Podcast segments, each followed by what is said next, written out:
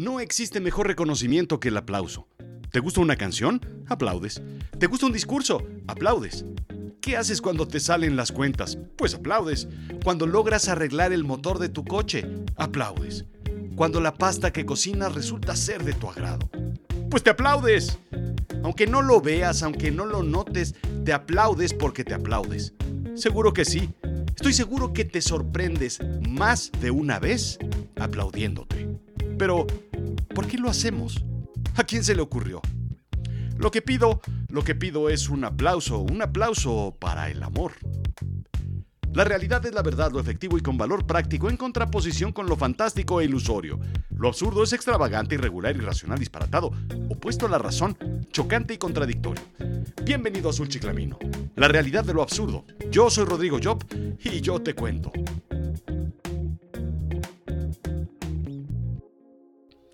Un bebé en su cuna abre los ojos. No llora. Mira las jirafas y elefantes del móvil que cuelga encima de su cuna. De repente, intenta alcanzarlo y sin darse cuenta, uno de los momentos más mágicos de la vida sucede. Descubre sus manos. Comienza a moverlas.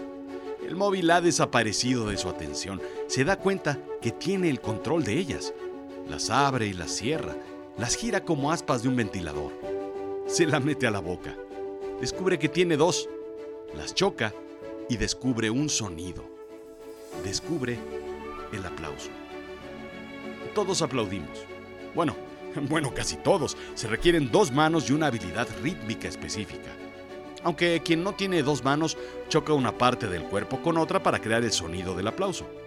Los sordos incluso aplauden de una forma particular y peculiar, pero hay aplauso.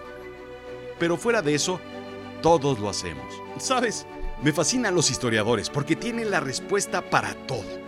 No solo es fantástica la pregunta, ¿cuándo fue la primera vez que alguien aplaudió? Sino es fantástico que alguien le haya dedicado el tiempo y se le haya ocurrido hacer la pregunta e investigarlo a profundidad en vez de estudiar una guerra, una civilización que verdaderamente cambió el rumbo de la humanidad. En fin, aquí me tienes a mí narrando la realidad de lo absurdo en vez de narrar algo pues verdaderamente valioso y de competencia para la humanidad. En realidad, no lo sabemos. Así se acierta, no lo sabemos. Sin embargo, probablemente fue en las cavernas para amenizar con ritmos una danza ancestral a la lluvia o a otro tipo de dioses. Es evidente que primero vino el aplauso rítmico y después el golpeteo con piedras y posteriormente el invento de los tambores cuando descubrimos las pieles tensadas. Incluso es muy probable que alguien haya iniciado el aplauso cuando finalmente uno de ellos, uno de los cavernícolas, logró encender el carbón para la primera carnita asada de brontosaurio que se llevó a cabo en una de las cuevas cavernícolas norteñas. Sin embargo, el primer aplauso documentado aparece en el siglo III a.C., con las obras del dramaturgo romano Plauto, las cuales terminaban con la palabra plaudite, una instrucción para que la gente aplaudiera o chocara sus manos, indica la Orquesta Sinfónica de Carmel. Curioso, yo tenía una prima en Monterrey que se llamaba Plaudite, con doble T porque pues pueblo y elegancia. Plaudite Garza Treviño, hace mucho que no la veo. Los historiadores explican que existía alguien que era el claqueador, una persona que se encargaba de avisar a la gente cuando debían reír, llorar y por supuesto aplaudir en los momentos correctos para influir en las reacciones del público, indica theaterinparis.com. ¿Has visto los letreros rojos esos en la mañanera que dicen silencio o aplausos o risas forzadas? Bueno, pues es lo mismo. En Atenas existían competencias feroces entre los comediantes, y los claqueadores señalaban la decisión de los jueces, premiando así la mejor actuación. Algo así como un, pues como un Atenas Got Talent con Simon Cowell Polowski y Paula Abdulopoulos. Lo curioso es que la cosa no ha cambiado mucho. Hoy en día el trabajo del claqueador sigue vigente. En, en, esas pistas de risas grabadas o incluso infiltrados en los sets de los programas de televisión con risas que detonan otras risas. Hoy en día el claqueador es el que se ríe de los chistes del jefe y quien no ríe pues no sube o es promovido. El tiempo se encargó de mancharlo todo y los aplausos se trasladaron, sí, a lo más oscuro de las actividades humanas, la política. En el siglo I después de Cristo, los miembros de la audiencia comenzaron a aplaudir a los políticos. Claro, ellos hablaban en teatros y a fin de cuentas, pues el aplauso era natural en un teatro. Eran tanto el sitio como la sátira de verborrea falsa y divertida, me imagino a lo que le aplaudían. Los políticos medían su popularidad en función de la cantidad de aplausos que recibían con respecto a sus oponentes y finalmente el aplauso comenzó a ser un saciador de hambre para el político. Se alimentaban de ellos, igual que en Monster Inc., pero mucho aplauso y poco llanto. Cuentan que incluso el emperador romano Nerón estableció un colegio de aplausos con un grupo de miles de caballeros y soldados que seguían sus giras. Acarreados les llamamos hoy, los cuales vivían de su fruxi y de su torta de queso de puerco que les brindaban terminando el acto. Y ahí, bueno, pues a las carreras se iban y se subían todos unas enormes carretas que los llevaban de vuelta a la casa. Pero, ¿cómo funciona el aplauso? Y no me refiero a la física del golpeteo y el sonido de las moléculas chocando y todas esas cosas extrañas. La ciencia se volcó en su estudio. El aplauso funciona como, como la pandemia, explica Science. Comienza con unos pocos individuos entusiastas, discretos, anticipados, y se va contagiando poco a poco hasta que todo el mundo está verdaderamente infectado con la euforia del golpeteo de las palmas. Luego va muriendo apagándose igual que una ola de contagio. Y este es el preciso momento en el que tú me preguntas. Oye, Rodrigo, ¿y cómo sabemos esto? ¿Acaso hay algún estudio que hayan hecho los científicos y que tú hayas leído de punta a punta por completo y analizado de una forma profunda e inteligente? Y aquí es donde yo te contesto. Exactamente, eso es lo que hice y eso es lo que hago. Richard Mann matemático de la Universidad de Uppsala, en Suecia, hizo un estudio. Organizó grupos de entre 13 y 20 estudiantes de las universidades de Leeds que aplaudían después de un número de presentaciones de estudiantes de posgrado. Tomaron videos y los analizaron en laboratorio. Ya sabes, muy científico el asunto. Y el resultado fue fantástico. Bueno, no fue fantástico, pero me gusta decir fantástico. Los aplausos resultaron funcionar como como presión de grupo, como esa miradilla que mamá te da cuando estás haciendo algo indebido en la mesa o no te comportas como debe ser. Es más probable que individuos comenzaran a aplaudir si un mayor porcentaje de la audiencia ya había comenzado. Y aquí están los números del matemático. Si el 50% de la audiencia ya aplaudía, había 10 veces más probabilidad de que los demás comenzaran a aplaudir que si solamente un 5% de la audiencia aplaudía como guajolotes en gallinero. El descenso del aplauso es igual. La gente deja de aplaudir por la misma razón. Al ver los resultados, por supuesto, Richard Mann, el matemático, aplaudió y aplaudió, y el resto de los colegas lo hicieron de igual forma, aunque pues solamente por seguir el aplauso inicial, no tanto por los resultados en sí, porque pues tampoco fueron así como, como, como muy, muy interesantes, así como para escribir un, un white paper o cosas extrañas. Asimismo llegaron otras conclusiones. La gente comienza y termina de aplaudir en base a lo que escuchan, no en base a lo que ven. Y sí, sí, sí, ya lo sé, dije en base, y se debe decir con base, pero este es mi programa y yo hablo así. En alguna ocasión, una tabla cayó y la gente comenzó a aplaudir pensando que había comenzado una ola de aplausos. Este dato es completamente falso, pero ahora entiendes más a qué se refería Richard Mann con el contagio guajolotero del aplauso. Cuando se escucha uno, pues instintivamente como que uno comienza, como que, como que quiere unirse al grupo y entonces arranca la ola de contagio. Así, el último hallazgo fue que la duración del aplauso no tenía nada, pero nada, pero nadita que ver con la calidad del discurso. La longitud es completamente aleatoria, hasta que te sientes ridículo parado ahí aplaudiendo, o se te calientan las manos y terminan como manoplas de béisbol todas rojas e hinchadas, me imagino yo. Lo cierto es que el aplauso es humano, es universal. Todos lo hacemos, en cada rincón del mundo. De alguna manera está en nuestro ADN. Está impreso el aplaudir cuando algo positivo ha pasado. ¿Te imaginas que hubiéramos elegido, no sé, otro comportamiento primitivo, como el de em, golpearse el pecho, como lo hacen los gorilas?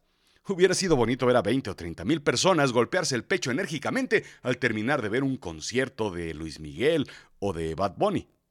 Tal vez mucho menos sorpresivo verlo terminando un discurso político porque, pues a fin de cuentas, pues, pues así como que muy primitivo el, el, el asunto, ¿no?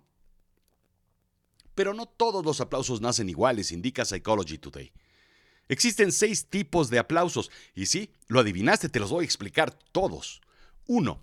El aplauso de asombro. Este es el clásico que ocurre cuando alguien se sorprende o se asombra. Normalmente una palmadita o, varias, pero con tiempo variable. Número 2. El aplauso de reconocimiento.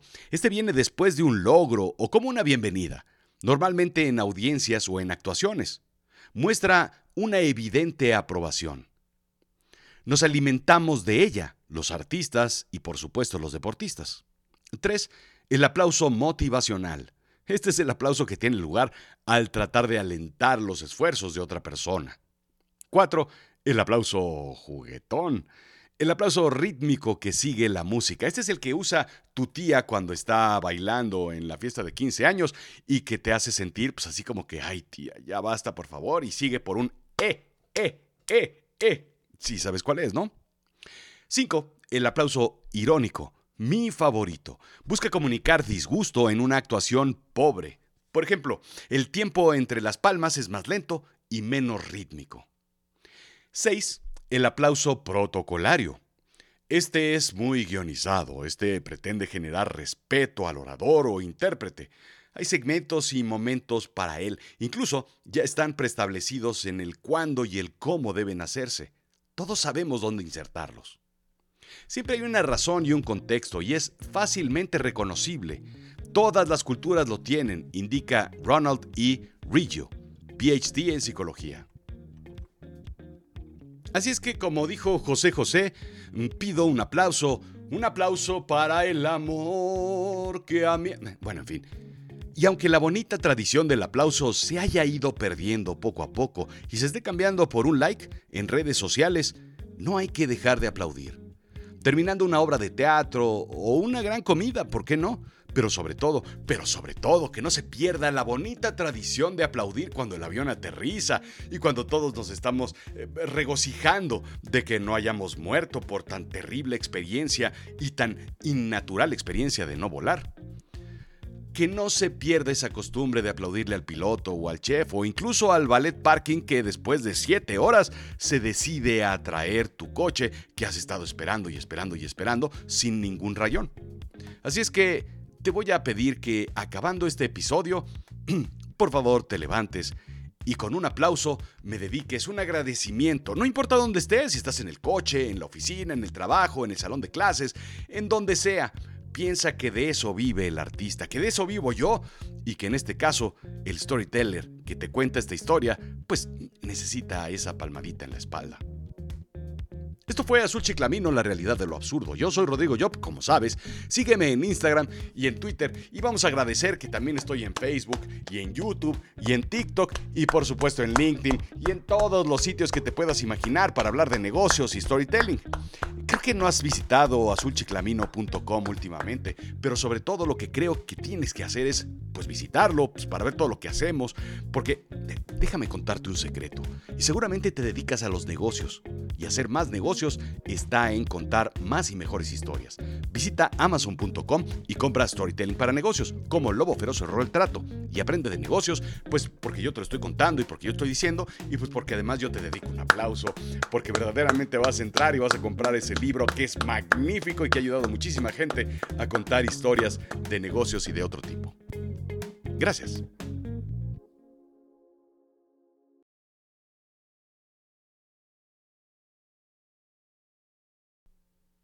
Es que sí, o sea, necesitamos al final más aplausos, ¿no crees? O sea, imagínate, tú estás en el Starbucks o en tu cafetería favorita y de repente te llaman y pues tú aplaudes porque pues finalmente te llamaron después de estar esperando ahí cuánto tiempo. Dice que muy rápidos ahí en la fila y esperando y no te sientas y el mesero dice, pero pues tardan un buen rato. Entonces cuando llega tu café, pues claro que aplaudes. Y aplaudes pues porque, pues porque bravo, pues ya llegó mi café. Y luego aplaudes también porque escribieron bien tu nombre. Y luego aplaudes porque lo pruebas y pues la verdad es que sí está bueno, sobre todo si te echas un latte de esos frappés con, con jarabe y con, con melcocha ahí arriba de esa, de esa blanca y, y, cremas y chispas y, y que son como pues 400, 500 o 600 calorías pues cómo no aplaudir. Pues si uno está lleno de azúcar y está ahí moviendo las manos ahí al, al ton y son y, y, feliz de la vida y todo el mundo está ahí, pues, pues regocijándose, pues porque hay sillones y pues porque pues porque todo huele así como que muy rico y pues como, y, pues ahí, ahí, ahí, te ponen el sándwich que ya está refrigerado desde hace no sé cuántos días, ah, pero te lo traen y huele así como delicioso recién horneado, pero pues no te creas, pero pues hay que aplaudirle pues porque finalmente llegó el desayuno que tú no esperabas hacer, pero pues que te llegó porque pues estabas en la oficina ahí sentado y además necesitabas pues comer algo, porque si no, pues ¿qué haces durante todo el día? Ni modo que te vayas a, a, comer a un restaurante bonito allá afuera, pues sí comes mejor, pero pues la cosa es que tampoco tienes como para andar comiendo por todos lados.